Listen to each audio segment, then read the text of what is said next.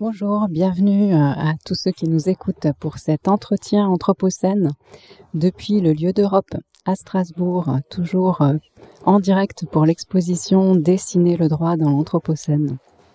Alors je suis Isabelle Michalet, je suis juriste, je fais partie de, l'équipe qui a travaillé sur ce projet.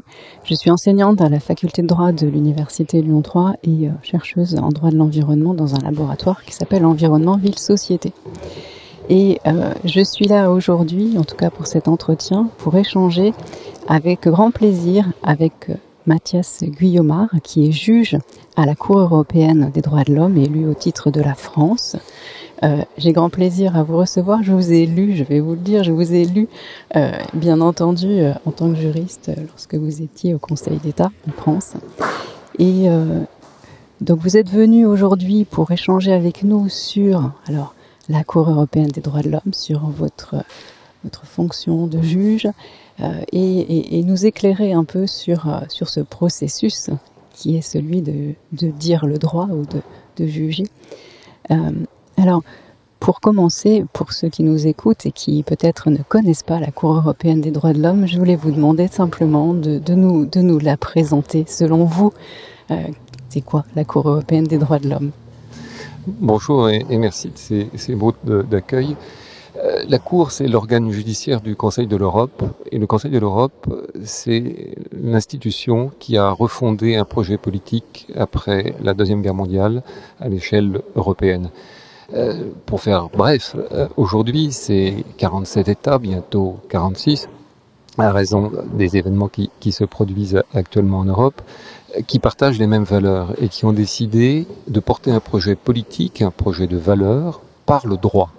Avec l'idée que la promotion de la règle de droit, ce qu'on appelle la prééminence du droit, l'état de droit, la paix et la justice, peuvent être servis par euh, des États qui s'en remettent euh, à un organe judiciaire qui est la Cour européenne pour exercer en dernier ressort une supervision, c'est-à-dire vérifier que aucun droit de l'homme, ceux qui sont euh, aucune liberté fondamentale définie par la Convention qui date de 1950, n'a été violé dans le chef d'un particulier. Donc c'est à la fois un projet et une confiance, un projet politique et une confiance dans le droit et le juge pour le porter, le faire vivre au quotidien.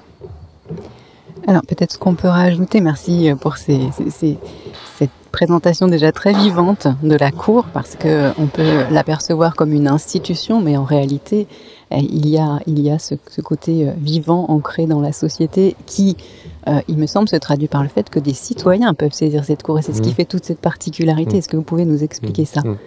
Oui, c'est la caractéristique... Euh euh, propre, singulière à la Cour européenne des droits de l'homme, c'est ce qu'on appelle le recours individuel. N'importe quel particulier qui estime, après avoir saisi les tribunaux de son État, c'est-à-dire exercer les, voies de recours internes, estime qu'en dépit de ces recours-là, il reste victime d'une violation d'un de ses droits humains, peut directement, devant la Cour, euh, saisir euh, cet organe judiciaire pour euh, obtenir un remède à sa situation. Et donc c'est cet accès direct très simple, offert à chacun après l'épuisement des voies de recours internes, qui marque l'efficacité du dispositif. Et, et, qui en fait, je pense, aux yeux des, de ceux qui connaissent un peu tout son intérêt et, et, et qui rend cette course si particulière mmh. et, si importante. Alors, elle est particulière parce qu'elle s'intéresse aux particuliers, justement, aux gens. Oui, il y a malgré tout. s'intéresse à la vie des gens ici. et les gens viennent, viennent, nous voir avec des cas très concrets, très incarnés. Et, et c'est le droit au quotidien dans la, dans la chair et la vie des gens. Oui, alors justement, vous êtes juge au sein de cette cour. Euh, donc qu'est-ce que c'est pour vous être un juge au sein de cette cour qui est en, en lien si proche avec, euh, avec les citoyens, avec la vie des gens? C'est d'abord un grand honneur d'être juge. Il y a 47 juges par euh, État membre du Conseil de l'Europe. Et c'est une...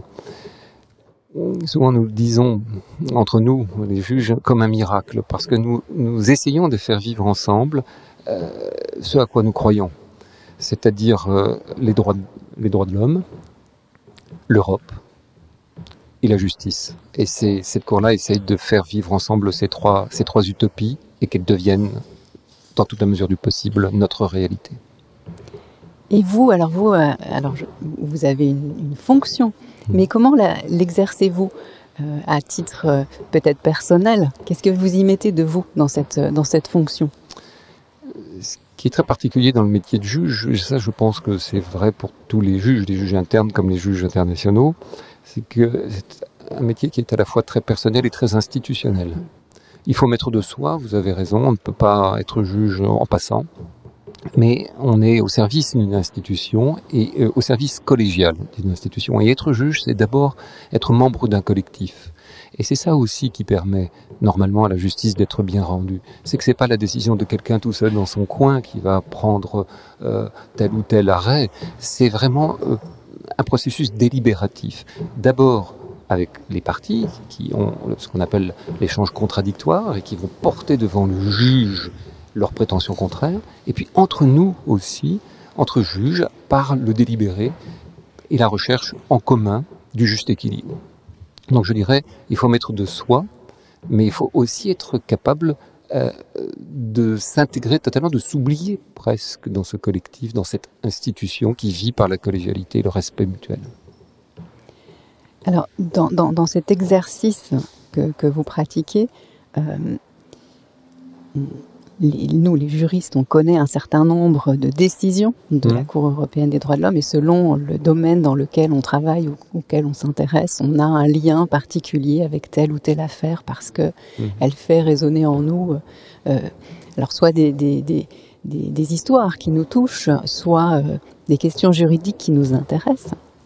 Alors, je voulais vous demander, dans cette fonction que vous exercez, euh, est-ce qu'il y a une décision ou des décisions que vous, qui vous touchent particulièrement ou que vous, euh, que vous préférez peut-être, euh, pour laquelle vous avez, alors, bien entendu, votre regard de juge, qui doit être celui le plus, le plus objectif possible, encore qu'on pourra en discuter, mais qui vous touche en particulier Est-ce que dans, ces décisions euh, qui, sont, qui sont prises par cette, cette cour, est-ce qu'il y a un contentieux en particulier ou une décision en particulier qui vous a touché ou qui vous touche et qui vous semble révéler l'importance du rôle de cette cour? Alors, vous aviez eu la gentillesse de me préparer à cette question, donc j'ai pris du temps pour réfléchir et ne, ne pas être euh, totalement brut pour point. Et je vais vous décevoir parce que plus j'ai réfléchi et plus je pensais que je ne pouvais pas vous répondre. Non pas parce que je n'ai pas de préférence, mais parce que je crois que c'est presque ontologiquement impossible pour un juge d'établir des, des tris ou des hiérarchies dans le corpus jurisprudentiel de son institution. Euh, ça serait d'ailleurs bizarre presque même d'aller distinguer tel ou tel arrêt selon d'ailleurs peu importe qu'on y ait siégé ou non. Et donc je pense qu'il faut avoir une égale passion euh, pour l'ensemble des contentieux et un égal attachement au précédent, avec cette égale liberté de les faire bouger, ces précédents. Le précédent, euh, c'est ce qui donne de la stabilité à la règle jurisprudentielle, un cadre, une cohérence, une prévisibilité, mais ça n'est pas figé, le droit est vivant. Nous disons souvent que la Convention est un instrument vivant, et le domaine de l'environnement est un champ dans lequel euh, ce dynamisme se manifeste tout particulièrement. Donc je crois que c'est quasiment impossible, mais je ne veux pas complètement ne pas répondre. Euh, évidemment, c'est toujours un aller-retour entre euh, ce que nous touche personnellement, vous l'avez dit, nous, nous affecte au sens propre du terme humainement, et puis cette disponibilité que nous devons avoir de manière égale pour l'ensemble des, des affaires. Il n'y a pas de petites requêtes, il y a des requêtes il faut les traiter euh, également. Mais voilà, si je dois vous dire, ce qui me bouleverse très particulièrement, c'est tous les contentieux qui sont liés aux enfants. Voilà, je, dois dire que, euh, quelle que soit d'ailleurs la manière dont un enfant vient en litige dans une affaire portée devant la cour, euh, il y a une émotion particulière et il faut être capable de la prendre en compte et de ne pas y céder non plus. Le juge ne juge pas avec ses émotions. Et il en a quand même. Alors, peut-être pour avancer un peu plus sur des illustrations euh, de ce, type de contentieux, quelles sont les affaires dans lesquelles des enfants sont concernés, sont victimes peut-être mhm. euh, Il y a beaucoup d'affaires. Je peux vous donner trois exemples. Et, vous avez toute la question des, mineurs isolés ou des mineurs euh, qui sont avec des familles d'immigrés placés en rétention administrative, par exemple. Vous avez toutes les affaires qui touchent au placement d'enfants, donc des, des enfants dont les, parents peuvent se disputer la garde qui sont retirés à leur famille et placés en institution. Donc la question est où, est l'intérêt supérieur de l'enfant, puisque c'est ça la, la, boussole de la jurisprudence, se placer du point de vue de l'enfant. Mais vous pouvez aussi malheureusement avoir des affaires euh, encore plus tragiques, euh, comme des, euh, des, des, enfants qui sont morts, par exemple, sous les coups d'un de leurs proches, et puis la question de savoir si la justice a correctement répondu aux besoins qui va résulter de, de cette tragédie-là. Donc, vous voyez, il y a beaucoup, beaucoup de d'hypothèses dans lesquelles les enfants peuvent être placés au cœur, au cœur d'une affaire.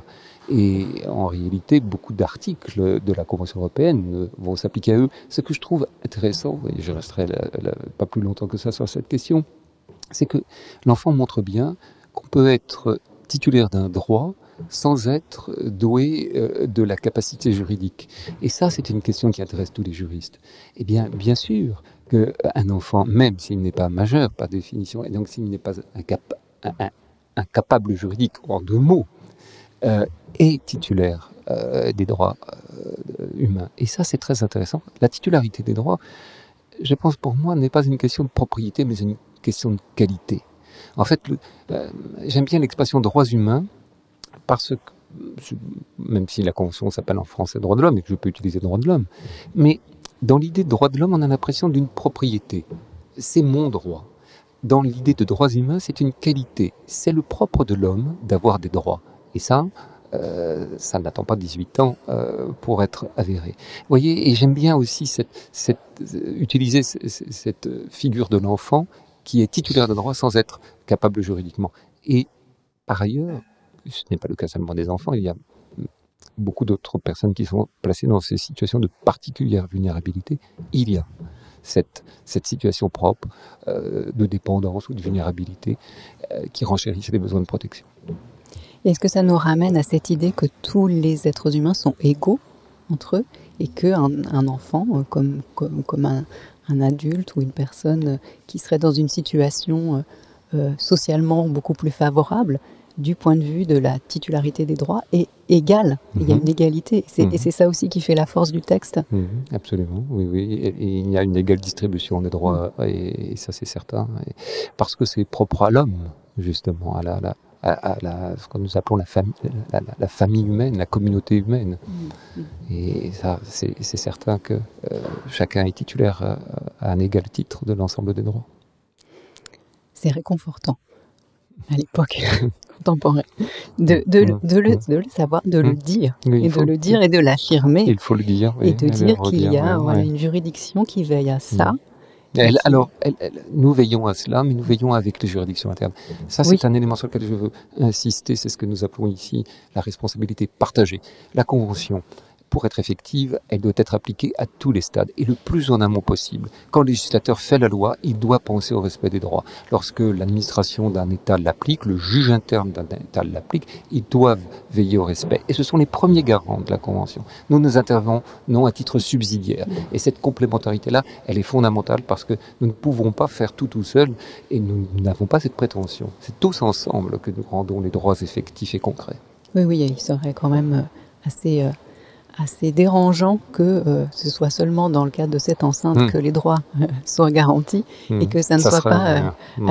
au quotidien dans, dans, dans, dans, le droit le plus, on va dire, le plus local hein, de chaque État.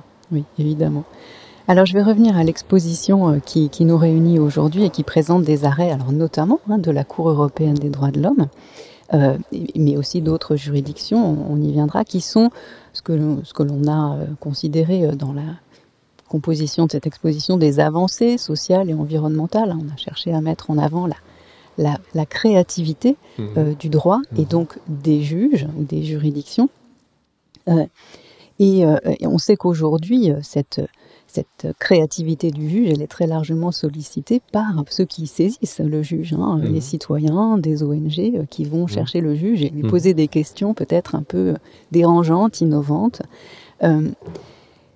Comment, est-ce que dans ce, contexte-là, vous voyez la mission du juge? Est-ce qu'elle a évolué? Est-ce qu'aujourd'hui, hein, du fait de, cet activisme, on pourrait même le dire, hein, de, certains citoyens ou de certaines associations ou ONG, est-ce que vous percevez une évolution de, de, de, la mission du juge, de sa position? Et est-ce que ça met le juge peut-être dans une situation un peu difficile parce qu'on va lui demander finalement d'aller dire du droit qui n'est pas dit ailleurs ou qui mmh. n'est pas euh, écrit ailleurs. Mmh. Et on, se tourne vers lui. Alors, euh, c'est le cas de la Cour européenne des droits de l'homme comme un dernier recours. Hein. Euh, est-ce que c'est quelque chose qui, qui, qui, qui, vous met dans une situation un peu, un peu difficile ou en tout cas qui vous questionne? Je crois que ce qui est assez intéressant, si on s'intéresse à, la question de la protection de l'environnement et, du, droit, c'est qu'il y a eu finalement, je crois, trois époques de la part de, ceux qui s'en préoccupent et qui sont les acteurs au quotidien de, l'action pour la protection de la planète ou de l'environnement. Dans un premier temps, il y a une action qui était complètement à côté du droit et à la limite peut-être même hostile au droit, qui n'était pas pensé comme étant le véhicule d'une possibilité d'améliorer les choses. Il y a une deuxième étape et d'ailleurs la deuxième et la troisième se chevauchent, où au contraire on a accompagné un certain nombre de choses par le droit. Et euh, il y a la directive Oiseau 1979 euh, qui fait l'objet d'un DDSA qui, qui, est, en face de moi d'ailleurs. Vous avez euh, la Convention sur les invertébrés. Donc vous avez des textes qui se saisissent. Donc le droit accompagne, cadre. Et puis la troisième époque qui est plus récente, c'est qu'on va aller chercher de manière proactive le droit comme un aiguillon, comme un levier. Et je crois que c'est ça qui est très intéressant, c'est de voir les trois mouvements qui se succèdent et parfois donc se, se chevauchent. aujourd'hui typiquement dans une saisine des, des juridictions, qu'elles soient nationales ou internationales, par un certain nombre de personnes qui agissent de manière délibérément euh, militante, proactive, et qui demandent au juge de pousser les choses. Et, je crois euh, que c'est très symptomatique de l'évolution des mentalités. Et, je vais vous dire quelque chose. Je pense que ce n'est pas vrai que dans ce domaine-là. On a vu dans d'autres domaines, je peux parler de la bioéthique par exemple, ou du droit de l'état des personnes, exactement les mêmes, les mêmes phénomènes. Ce qui est extrêmement intéressant, et ça renvoie à la question que vous posiez sur le positionnement du juge, c'est que euh, ni le droit ni le juge ne peuvent tout faire, et certainement le juge encore moins que le droit, puisque vous avez d'autres espaces juridiques que l'espace judiciaire, c'est heureux. Mais ils doivent quand même avoir l'ambition de faire. Voilà. Et, on ne peut pas euh, renoncer euh, à tout, sinon à quoi bon construire des espaces juridiques ou, ou de protection juridictionnelle. Ce qu'il faut, c'est trouver sa juste place. Voilà. Alors le juge, comme disait Montesquieu, est une machine inerte par nature, donc il n'agit que quand on le saisit. Il réagit d'une certaine manière à une attente, à un besoin. Et c'est ça qui se traduit dans la jurisprudence de la Cour. Vous avez une jurisprudence qui a ajouté un certain nombre euh, d'exigences à un certain nombre d'articles. L'article, alors il y a les arrêts Yanerides ou Lopez Ostra qui sont dessinés dans cette belle exposition. Et bien derrière le droit au respect de la vie privée, protégé par l'article 8 de la Convention, le droit au respect de la vie, protégé par l'article 2, la Cour, euh, d'une certaine manière soucieuse de répondre aux attentes à la fois sociales et, humaines de ceux qui la saisissent, a agrégé à ces droits pivots-là un certain nombre de volets qui se traduisent par des exigences en matière de protection, par exemple, contre le risque environnemental ou, l'exposition à, des dangers liés, euh, que ce soit des catastrophes naturelles ou des pollutions humaines, hein, atmosphériques. Et donc ça, je crois que c'est ça, euh, l'interaction entre la demande de justice et la réponse de justice euh, qui, qui, qui, qui, est importante à, comprendre. Mais tout ne peut pas se passer au prétoire. Ça, je, je crois que c'est extrêmement important euh, que chacun euh, ait conscience que, là aussi, je parlais de responsabilité partagée, on ne peut pas s'en remettre exclusivement au juge. C'est chacun un quotidien, c'est aussi d'abord au niveau macro euh, des décisions politiques qui engagent non seulement la planète entière mais les générations futures. Et donc chacun doit tenir son rôle. Mais quand je dis chacun doit tenir son rôle, y compris le juge. Dans, cette, euh, dans cette ambition de faire que vous avez, euh, que vous avez euh, proposé, j'avais une question sur la manière dont, alors la Cour européenne des droits de l'homme est une Cour européenne, comme son nom l'indique, la manière dont elle peut interagir avec d'autres juridictions. Mhm. C'est-à-dire, alors, on sait que la Cour européenne des droits de l'homme prend ses décisions par référence à une convention, donc à un Mhm, texte, mhm. et non pas par référence à d'autres choses qui pourraient évoluer de par le monde. Mmh. Mais bien entendu, les décisions qui sont prises par d'autres juridictions sont entendues, connues des juges. Et, euh, et- et je voulais savoir quelle est, quelle est la part que peut prendre ce, ce- ce contexte, cette évolution. euh, et euh, alors ce que nous, les juristes, appelons le dialogue des juges, c'est-à-dire la manière dont les juridictions peuvent éventuellement, alors peut-être pas se répondre, mais en tout cas s'entendre ou s'écouter un peu. Est-ce que est-ce que c'est quelque chose qui, a, qui a de l'importance pour vous, dans le sens où on voit bien qu'aujourd'hui, dans, dans, les juridictions, notamment en Amérique latine, il y a de grandes évolutions avec la reconnaissance de droit à la nature, par exemple, aux écosystèmes. Est-ce que c'est quelque chose qui résonne ici, Mhm. euh, à la Cour européenne des droits de l'homme, et comment est-ce que ça peut résonner? Oui, alors c'est tout à fait certain que le dialogue des juges est une réalité, et si ça n'est pas une réalité, il faut que ça en devienne une. Donc là aussi, il faut un peu de performatif. Mais euh, par expérience, je peux, je, je peux quand même témoigner que les juridictions s'écoutent euh, de plus en plus et interagissent. C'est lié à plusieurs phénomènes. D'abord, euh, il y a la- l'enchevêtrement des réseaux de normes, des, règles de droit qui font que euh, chaque juridiction agit euh, dans son champ, mais en rencontrant d'autres juridictions qui sont chargées de veiller à d'autres, au respect d'autres corpus. De ce point de vue-là, en Europe, la Cour ici à Strasbourg et la Cour de justice de l'Union européenne à Luxembourg sont dans un dialogue permanent, un vis-à-vis euh, qui, tend à- ce qu'il y ait le plus, d'harmonie et de cohérence possible dans, dans les réponses euh, données. Mais vous sortiez de l'échelle européenne, oui, euh, bien sûr que ce qui va être rendu par des cours suprêmes ou des cours constitutionnels à l'échelle du monde intéresse. Et, on, on fonctionne aussi de ce point de vue-là en réseau. Mais je terminerai quand même pour dire, il ne faut pas sortir de son rôle. Vous voyez, le dialogue des juges ne peut pas conduire à ce qu'il y ait une confusion des rôles. Ici, à la Cour européenne, nous sommes chargés de veiller au respect des droits de l'homme et des libertés fondamentales. C'est un texte qui repose sur l'humanisme juridique. Et l'objet de la protection de la Convention, c'est l'homme. Et c'est d'ailleurs pour ça que tout ce qui est lié à la protection de l'environnement est- passe par le prisme des atteintes qui sont portées à des euh, particuliers, à des personnes. Mais c'est parfois d'ailleurs un reproche qui est fait euh, à la Cour européenne d'être anthropocentriste. Alors ça ne veut pas dire qu'il faut se fermer au biocentrisme ou, ou à l'écocentrisme.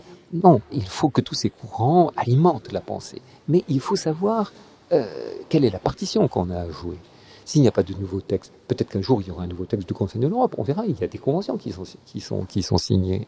En l'absence de, de nouveaux textes, nous, l'instrument que nous faisons respecter, c'est un instrument qui a pour objet la protection des droits de l'homme. Et ça passe par ce prisme-là. Ce qui est intéressant, c'est de voir tout ce qu'on peut faire passer par ce prisme-là. Mais euh, voilà, je crois que le dialogue des juges ne doit pas conduire à l'interchangeabilité des rôles ou à la confusion des, des offices. Oui, le, le- le juriste doit être rigoureux et rester dans le cadre qui est le sien. Nous sommes d'accord. Euh, alors, vous l'avez dit au départ, euh, cette, euh, cette Cour européenne des droits de l'homme est saisie par des citoyens et ça soulève pour moi la question de, de la connaissance du droit, de la connaissance de ses droits. Euh, et nous avons, alors ce projet de dessiner le droit a, a éveillé chez nous l'idée selon laquelle l'art pourrait servir d'intermédiaire ou en tout cas aider à faire connaître le droit.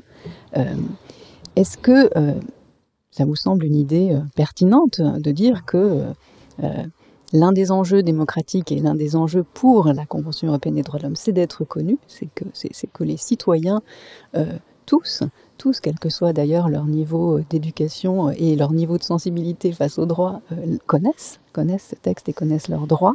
Est-ce que euh, l'art peut être un moyen euh, pertinent Alors tout à l'heure, nous avons écouté Joanne Riva qui a dit que l'art permet la rencontre par un objet interposé. Est-ce que, euh, ça vous semble une idée à creuser pour nous les juristes? Oui, je pense que c'est une excellente idée. Quand je vois tous les dessins qui illustrent des textes ou des, engagements mm, ou des jurisprudences, j'en ai la confirmation. Euh, L'effectivité de la règle de droit suppose son accessibilité et généralement aussi euh, la plus grande adhésion possible euh, à la règle et à ce qu'elle véhicule. Je présuppose évidemment que nous sommes dans un état de droit et que la règle véhicule des valeurs ou, des, des, choix politiques vertueux. Mais bon, c'est le cas du Conseil de l'Europe. Alors, pour rendre le droit vivant accessible, compréhensible, pour que les gens se l'approprient, il n'y a jamais trop de bonnes manières de faire. Et tout ce qui donne à voir, donne à comprendre, donne à ressentir et, donne à partager est, essentiel. Et de, ce point de vue-là, je trouve que euh, on voit bien ce à quoi ça peut servir en le voyant dessiner ou figurer.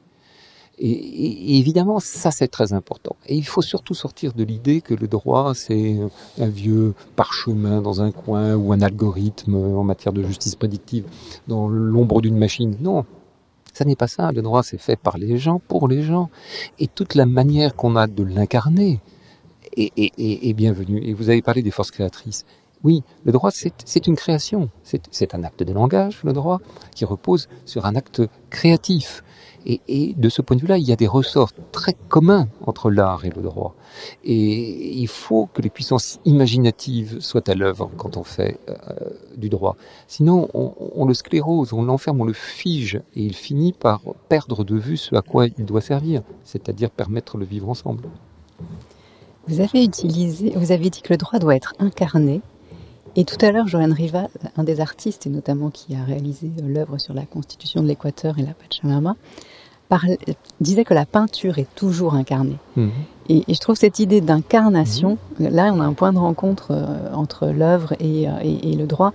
Euh, de vous entendre, juriste, parler du droit vivant, de droit incarné, alors, vous pouvez développer cette idée selon laquelle le droit doit être incarné pour, pour, pour, un non-juriste, comment, comment le percevoir Mais, Alors, évidemment, je parle toujours d'où je suis. Ici, à la Cour européenne, nous avons des litiges portés par des particuliers. Nous faisons ce que nous appelons un contrôle concret. C'est-à-dire exactement ce que j'appelle l'incarnation. C'est-à-dire que nous regardons comment la règle a été appliquée ou n'a pas été appliquée concrètement dans une situation située, justement, ici, maintenant, là, concernant telle personne. Et c'est ça qui, qui va être pris en considération par le juge. Il va regarder, c'est une règle qui peut être dans sa structure abstraite euh, parfaitement euh, admissible ou, ou, respectueuse de la hiérarchie des normes, va produire des effets concrets dommageables. C'est ça le droit incarné. Qu'est-ce qu'au moment de sa réalisation, il produit?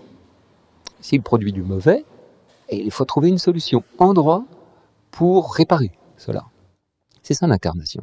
Et quand on voit des dessins, euh, qui ne sont pas très joyeux, mais le thème ne prête pas à l'optimisme forcené. Alors, euh, on voit comment, justement, par l'expression artistique, on peut représenter un certain nombre de choses qui se passent et qui sont terribles, et comment la figuration interpelle sur le besoin de réparation. C'est ça que je vois dans ces dessins-là. Puis je vois de l'espoir aussi sur certains. Il y a de la couleur, ou il y a des choses, certains dessins, euh, celui où l'herbe pousse sous les bottes là, euh, et donne l'espoir. Voilà. Eh bien, c'est ça le droit. C'est de restaurer de l'espoir aussi. C'est dire c'est pas fini. Euh, c'est jamais fini. Tant qu'il y a de, de la vie, il y a la possibilité de reconstruire, de rebâtir et de progresser. Dans le préambule de la Convention, euh, il est parlé non seulement de la sauvegarde, mais du développement des droits de l'homme. C'est l'axe, c'est le progrès. Il n'y a de droit effectif que dans euh, une route ascendante. Et c'est ça aussi que ces dessins donnent à voir. C'est le terrible du jour de la situation actuelle et l'espoir que demain soit meilleur. je vous remercie pour cette, euh, ce propos en forme de conclusion sur, sur, sur l'espoir que peut faire naître la mise en œuvre du droit, l'évolution du droit. Et vous avez fait référence tout à l'heure aux forces imaginantes du droit. Je pense qu'on peut conclure aussi en, rendant hommage à, l'autrice. Mireille Delmas Marty, oui, que j'ai cité sans la sourcer, mais qui est quelqu'un qui a mis, avec l'idée de mondialité dont elle a, qu'elle a transposé dans le champ juridique et, et qui était soucieuse des questions d'environnement et qu'elle a porté euh, dans les dernières années de son, œuvre au, plus haut, niveau, qui a fait beaucoup, et je suis heureux qu'on rende cet hommage à, à Myriam Masmarty, qui a fait beaucoup pour euh, casser les cloisons. Et je crois que c'est ça. L'art et le droit, ce sont des éléments de communication, d'échange, de fluidité. C'est ça qui les rapproche. C'est ça la vie. Personne n'est assigné à rien. Tout est possible dans un cadre respectueux, mais tout est possible. Et merci de cet hommage à Mireille Delmas-Martin. Mais pour tout vous dire, elle est, son, son œuvre est à l'origine aussi de ce, de ce projet euh, Mm. de dessiner le droit dans l'Anthropocène, c'est-à-dire de proposer, de montrer, à, de, de donner à voir à tous les forces imaginantes du Mm, droit mm.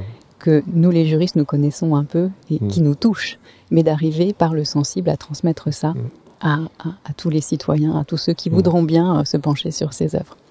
Merci beaucoup, Merci de votre Mathias invitation. Guillaumard, pour cet entretien euh, très riche et, euh, et, et à bientôt, euh, j'espère. Merci beaucoup. Merci. Au revoir.